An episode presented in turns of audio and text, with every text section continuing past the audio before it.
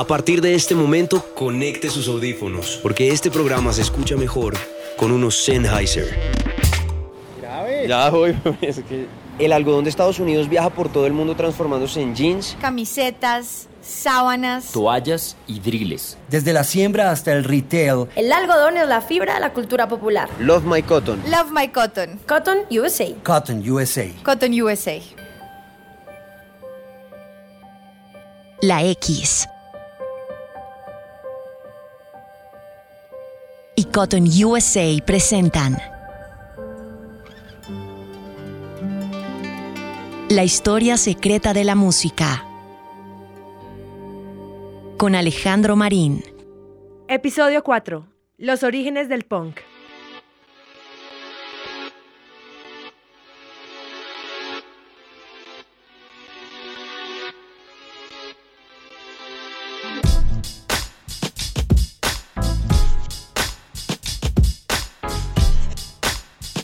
Antes que nada comenzar agradeciendo a todos aquellos que han escuchado este programa los sábados de 6 de la tarde a 8 de la noche en la X 103.9, pero mucho más especialmente a aquellos que se han acercado al podcast o a la animación, porque es uno de esos esfuerzos de radio a los que les tenemos mucho aprecio y estamos de verdad muy agradecidos por cada descarga y por cada escucha de ese formato de radio conocido como el podcast. También a todos aquellos que han visto nuestra infografía en el periódico El Tiempo con cada capítulo. El programa de hoy está dedicado a una moda perturbadora. Han sido pocos los géneros musicales nacidos de la mano de un movimiento estético definido. Y con el punk se pactó por primera vez una relación muy íntima entre la música y la moda y se creó un vínculo estrecho entre el ídolo y su fan a través del look. Desde los años 60, cuando se dio todo el movimiento hippie, no se había vuelto a ver una moda que impactara tanto a la cultura popular occidental. Y aunque fue cosa de apenas 30 meses de existencia, el punk fue un estado mental que se gestó en 1975 en una pequeña tienda en Londres.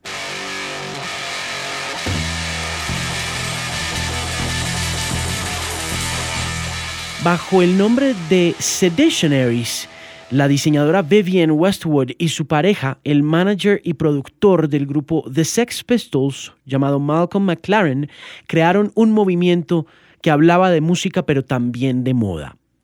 Su grito de guerra era Do it yourself, hazlo tú mismo. Y fue Jordan, una de las jóvenes dependientes de la tienda de la diseñadora inglesa, quien junto con Johnny Rotten y Sid Vicious, dos de los integrantes de la banda inglesa que con su estética contestataria se convirtieron en los primeros íconos del punk. A través de su look lograban comunicar toda la angustia y todo el dolor de una adolescencia que se sentía muy perdida en ese momento. El sueño del verano del amor de la década de los 60 había terminado. Y la tienda, ubicada en Kings Road, en Chelsea, pronto fue el punto obligado de todos los que buscaban pertenecer a este nuevo movimiento cuya imagen se centraba en la automutilación, en prendas estropeadas y asexuales que representaban un rechazo violento a la belleza y a la naturalidad y una mezcla sin sentido de referencias visuales desgarradoras. Una de las prendas más icónicas del movimiento punk se llamó Anarquía, diseñada por Westwood, y consistía en una camisa de algodón de corte masculino que llevaba un dibujo cosido que representaba a Karl Marx, otro dibujo impreso con unas manos negras y el eslogan del fascismo italiano que decía, no nos dan miedo las ruinas. La política fue clave en los símbolos que usaron los seguidores del movimiento punk, como motivos decorativos de sus atuendos que simbolizaban el mal gusto y la repulsión a ese tipo de corrientes.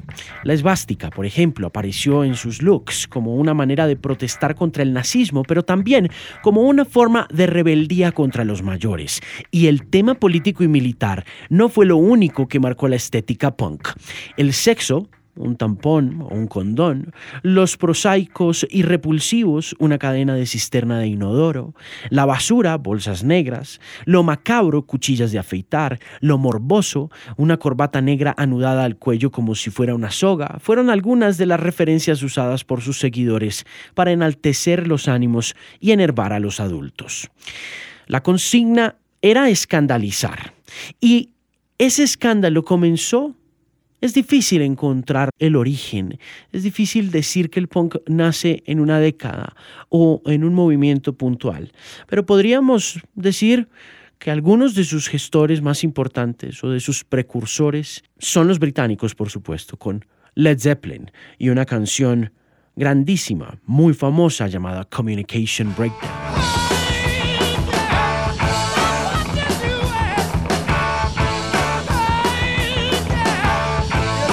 Hay otra canción importante que va sentando las bases de lo que sería el punk de Black Sabbath. Se llama Paranoid.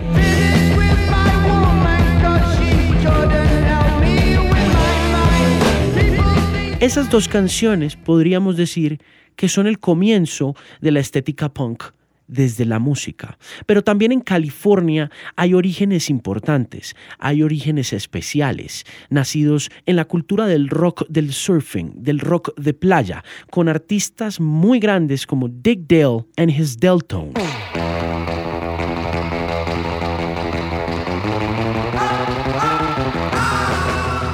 O también artistas muy grandes como los Beach Boys.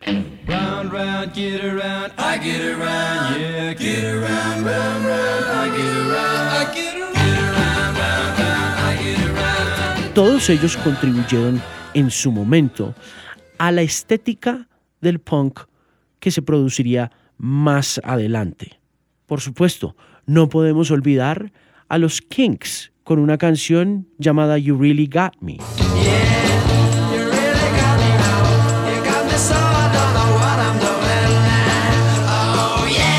Tampoco podemos dejar por fuera el impacto y la influencia que tuvieron Lou Reed y The Velvet Underground en el sonido y en la estética del punk de los 70.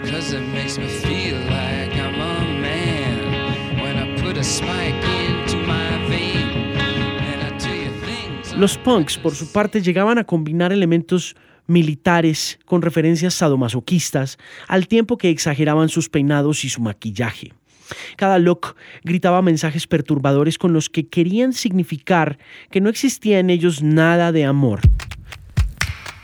Toda la iconografía punk era mucho más subversiva que la de las décadas anteriores con mensajes irónicos y cargados de referencias a toda la hipocresía que existía en los valores establecidos. Fue una lucha constante contra el establecimiento. Las mujeres jugaron un papel predominante convirtiéndose en quienes mandaban la parada en materia de atuendos. Los pantalones pitillo y las minifaldas surgidas en la década de los 60 entraron a jugar un papel muy importante pero bajo un predicamento muy distinto. No se trataba de verse sensual, sino de verse muy sexual al tiempo que no querían parecer bien arregladas lo estéticamente aceptado y preestablecido no era lo suyo. El cuero fue el material por excelencia con toda la connotación fetichista que esa textura tiene y Westwood tomó las riendas de toda la creatividad desbocada de la adolescencia, mezclándola con todas las posibilidades que le dio el arte surrealista de principios del siglo XX. El movimiento Ready to Wear de Marcel Duchamp, quien tomaba elementos masivos muy cotidianos y los elevaba a la categoría de arte cuando los sacaba de su propio contexto, fue la inspiración máxima de la creadora inglesa quien logró convertir este tipo de expresiones como parte fundamental del uniforme punk. Fue así como nació el famoso traje bondage, que al principio era de algodón negro y después Westwood lo fue cortando y elaborando con la tradicional tela escocesa hasta transformarlo completamente. El bondage estaba conformado por un pantalón utilizado en las prácticas sadomasoquistas que unían las perneras con una tira en la rodilla y cubrían la parte de atrás con una especie de pañal ruso, una camisa de paracaidista de la que colgaban cuatro correas unidas con anillo, una camiseta o camisa de gasa con alguna obscenidad impresa, un suéter de mohair y grandes botas llenas de hebillas. McLaren, por su parte, aprovechando su cercanía con el movimiento situacionista francés creó la camiseta blanca lisa de algodón, escrita con afirmaciones que arremetían contra la sociedad.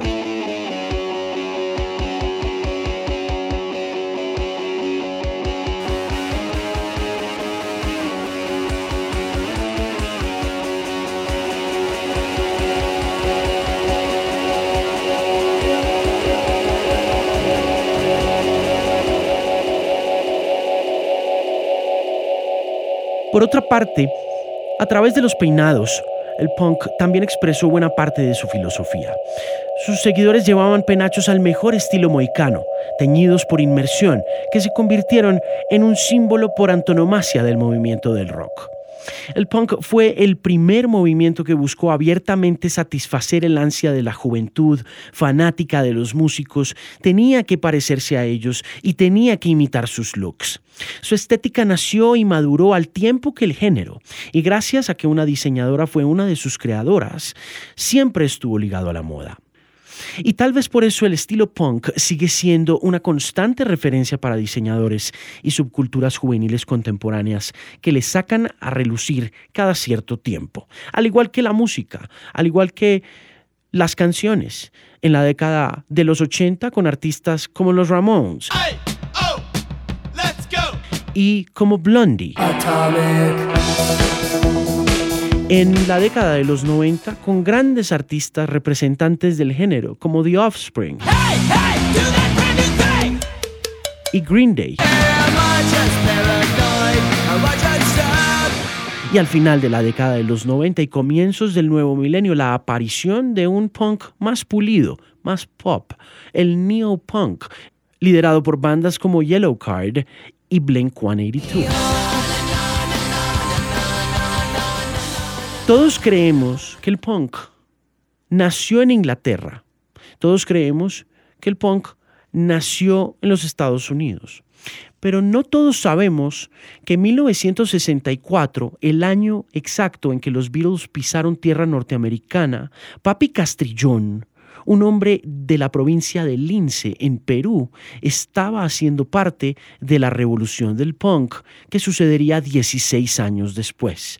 El grupo Los Psychos sienta también las bases, al igual que Led Zeppelin y MC5 de Detroit, de los orígenes del punk y de su estética musical.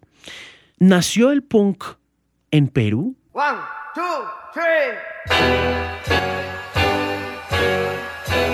es un poco es, es un poco difícil esta expresión porque en ese tiempo no existía la palabra punk.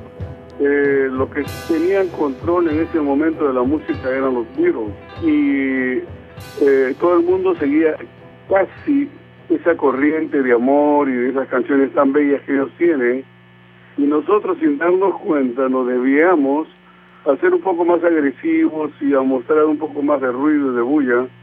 Y una quizás de las razones que pasó esto fue que nosotros no sabíamos hablar inglés y queríamos expresar el afecto, la emoción o lo que fuere del idioma que nosotros conocemos. Y esa manera de conocer, de, expresarnos, es que empezamos a, hacer las canciones de esa manera, sin saber de que nos estábamos completamente siendo diferentes a la forma en que los Beatles cantaban. Eh, en toda música siempre hay una desviación, siempre hay desviaciones, no solamente una, sino siempre hay desviaciones de acuerdo como cada, cada cantante o, eh, o banda lo, lo vaya interpretando. En el caso de nosotros, quizás nos acerquemos mucho en el sentido de lo que los punks en este momento lo hacen, por la forma en que no hablamos del amor como lo hacían los Beatles, que era eh, la expresión máxima podríamos decir, de cómo un chico o una, una joven este, se hablaba, se hablaba en esa época, ¿no?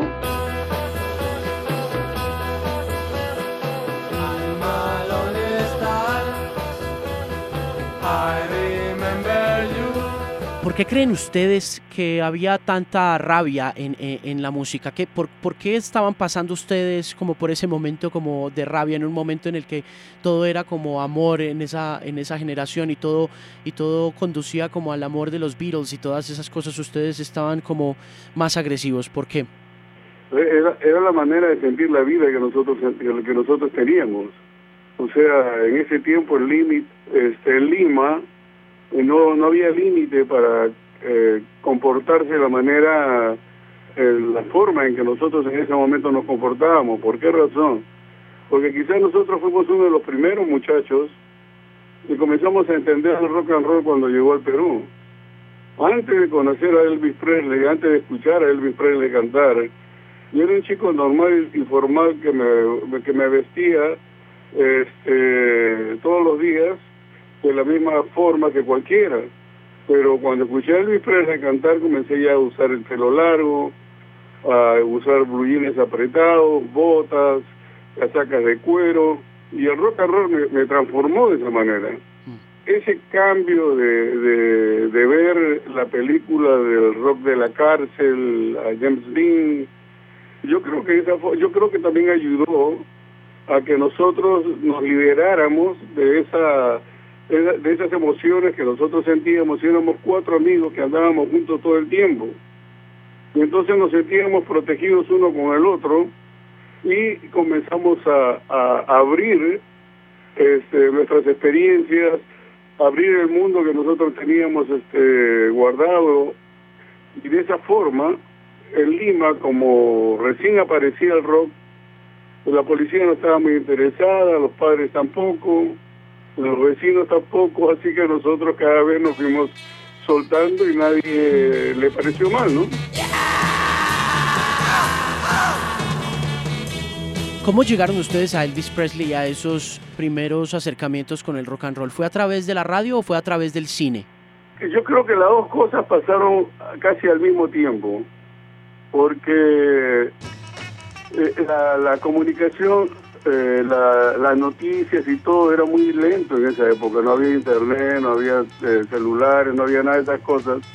Entonces cuando llegaba una cosa, eh, cuando llegaba algo nuevo, se quedaba y yo creo que la influencia del, del eh, ya le dio más presencia a lo que escuchábamos nosotros en la radio. O sea, no teníamos una figura, no teníamos algo realmente eh, como proyectar la manera en que nosotros éramos, pero ya cuando llega el cine pudimos entender la música eh, con el cine al mismo tiempo. O sea, yo creo que fue una influencia de las dos casi casi al mismo tiempo. Y cuando ustedes hicieron demolición, ¿cuánto llevaban de conocerse como, como amigos? Yo, eh, mi amigo más viejo fue Pancho. Yo lo conocí a él cuando teníamos entre 12 o 13 años. Vivíamos en el mismo barrio y íbamos a los mismos colegios. Uh -huh. Y después de ahí lo conocí a él ya a los 15 años, cuando ya prácticamente estábamos acabando la secundaria, ¿no? Sí. Y... Al chino lo conocí, perdón, a Rolando, ya lo conocí quizás a los eh, 16 años más o menos. ¿Y en qué momento montaron el grupo? ¿Quién, quién tuvo la idea de montar los Psychos? Pues no sé quién montó, eh, quién, quién tuvo la idea, porque yo no estuve allí, yo eh, me enteré por cuando un día me encontré con Pancho y con Erwin, en la esquina del barrio donde donde parábamos y me dijeron si quería yo este ser parte de la banda que ellos estaban armando. Total, yo era el cantante del barrio, yo necesitaban un cantante. Entonces pensaron en mí y me buscaron. Como eran mis mejores amigos y andábamos juntos, yo le dije que sí, que no había ningún problema. El ¿Y? problema fue cuando nos sentamos los tres y nos dimos cuenta que no podíamos hacer nada de música porque no tocábamos ningún instrumento. O sea, ninguno tenía educación musical de ningún tipo. No teníamos la menor idea, pero éramos adictos a la música. Ta, ta, ta, ta, ta, ta, ta, ta, ya, ya, ya, ya, echemos abajo la estación de tren, echemos abajo la estación de tren, echemos abajo la estación de tren, echemos abajo la estación de tren, demoler, demoler, demoler, demoler. Echemos abajo la estación de tren, demoler, demoler la estación de tren, demoler, demoler la estación de tren. ¿Y, y vendieron muchos discos? Sí, miles, con demolición fueron miles de miles. Por ahí mencionan de que en demolición, oficialmente quizás, 25 mil, pero extraoficialmente yo creo que hubo también en ese tiempo una piratería terrible porque me dicen que en Colombia hubo este, discos de demolición de, de, de, nuestra banda, en Bolivia, en Chile, en Argentina, y este, o sea que realmente esa, esa canción yo creo que se vendió mucho más que eso. ¿Usted cree que los Psychos alcanzaron a ser una influencia directa en esos artistas que hoy en día son eh, a los ojos del mundo los papás del punk, como los Ramones o como los Sex Pistols? Había una, había una conexión entre compañías en esa época. O sea, cuando salía algo interesante de, un país, se, se, lo daban inmediatamente a, la, a las disqueras que estaban en el Perú para decirle, mira, esta canción es excelente, eh, dile a, tu banda o busca una banda que, que la que la copie, ¿no? Y yo creo que eso era este de regreso, ¿no? O sea, lo tanto como que le tocaba al Perú como que el Perú también este exportaba su música, ¿no?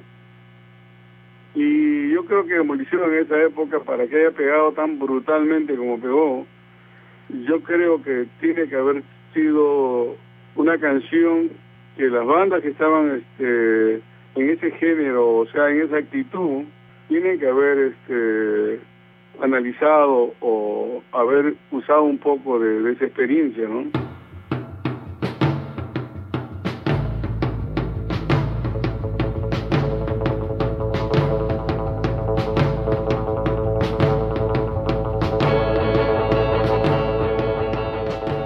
Día están muy de moda otra vez, ¿no? Yo creo que sí, y eso me gusta mucho porque ahora, ahorita en este momento, teniendo 70 años, teniendo 12 nietos, teniendo cuatro hijos, teniendo dos pitbull y una mujer que me fastidia todos los días, no me puedo sentir más satisfecho de tener la cantidad de amigos que tengo ahora alrededor del mundo y todos son jóvenes. Tengo siempre conversaciones, yo no sé qué, qué edad es esto. Yo tengo 40 años. Siempre estoy conversando así con ustedes, de 40, 30, 20 años. Ajá. El otro día estuve conversando por internet con un chico que tenía creo 14 años. Ajá. O sea, es increíble que yo me pueda, pueda tener una relación con unas mentes ahora tan excelentes por la por la tecnología o por el avance que la mente tiene ahora de que me pueda comunicar con tanta gente que nos une por el gusto de la música que nosotros hicimos. Entonces yo converso con todas las edades y esto me hace mucho muy, muy feliz de poder vivir este, este momento. Además de que nunca me imaginé de que iba a ser Psycho por segunda vez, ¿no? Cuando usted llegó a Washington en el 80 ya el punk era un fenómeno, ¿no? Oh, sí, era ya, era, era ya, ya era otro, otro nivel de música en ese, en ese momento ya. Mm, ¿Qué pensó usted cuando estalló el punk?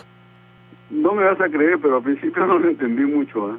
No, no me veía dentro de, o sea, no me veía en el medio, o sea, no, no, no, me sentía cómodo. Ajá. Nunca encontró, nunca encontró una similitud entre lo que habían hecho en el 65 en demolición y lo que pasó 25 años después? Solamente en las partes donde no entiendes qué parte de la música estás y el ruido que, que sientes que sientes por momentos.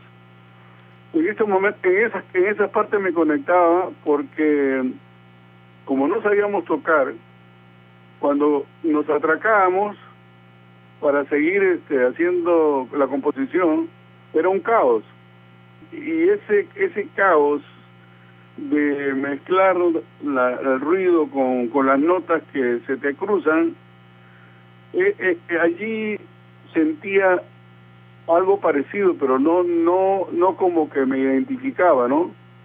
Ya después con el tiempo, cuando me dijeron de que era pan y todo eso, este, ya me la comencé a creer, pues, ¿no?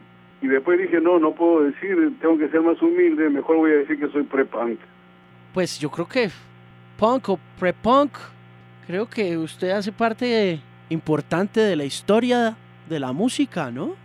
Si, separamos la música suave con, la, con el rock, yo creo que el punk hizo la diferencia. Esta es la historia secreta de la música. Haremos una pausa en nuestra continuidad, en nuestro hilo conductor, para hacer un paréntesis en el próximo capítulo. Y vamos a hablar de post-punk, evidentemente porque venimos hablando del punk y de sus orígenes. Pero vamos a hablar de un tema controversial. Vamos a hablar del Festival Lollapalooza y vamos a contar la historia del festival, sus orígenes, sus comienzos, sus artistas más importantes y la llegada de la franquicia a Colombia el próximo 17 y 18 de septiembre. Eso será en el próximo capítulo.